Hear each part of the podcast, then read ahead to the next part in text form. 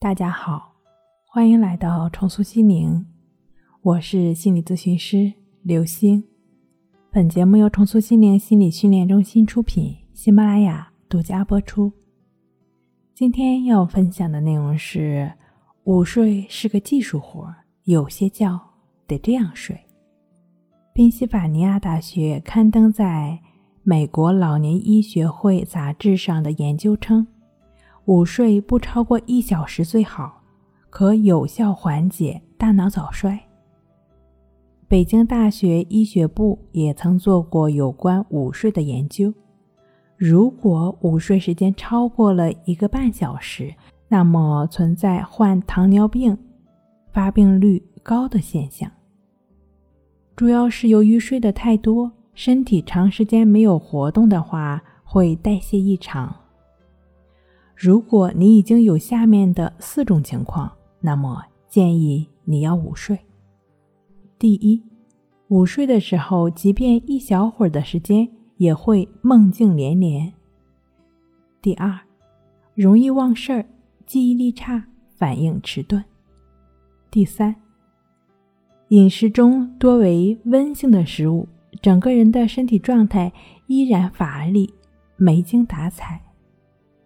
第四，头部有不舒服的异常的感觉，比如刺痛感。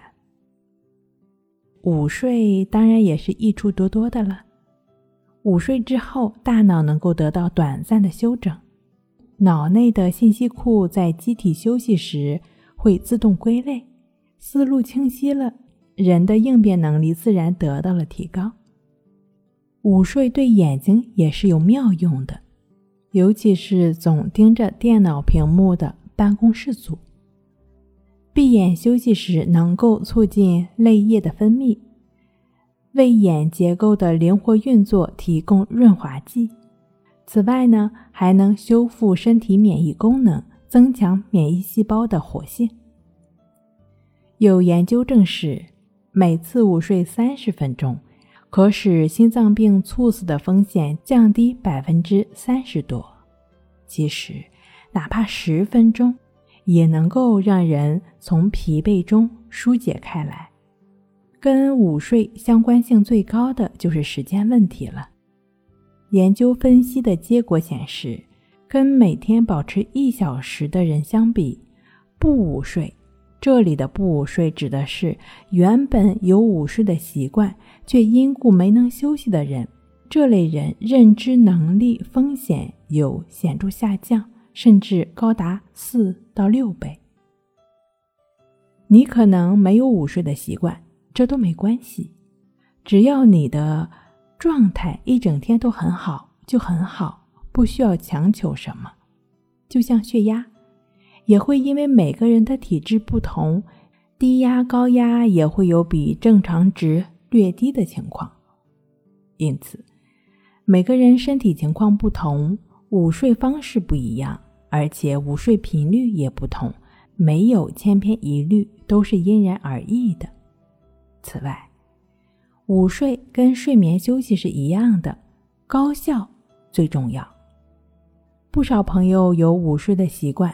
也能有午睡的时间，但是条件不允许，怎么办呢？午睡就像小憩，实在没有床，不妨用躺椅，或者在工位下放一个伸缩简易床，或者就坐在自己的座位上，自带一个 U 型的护颈枕。看，为自己创造一个小憩的环境，也可以很简单嘛。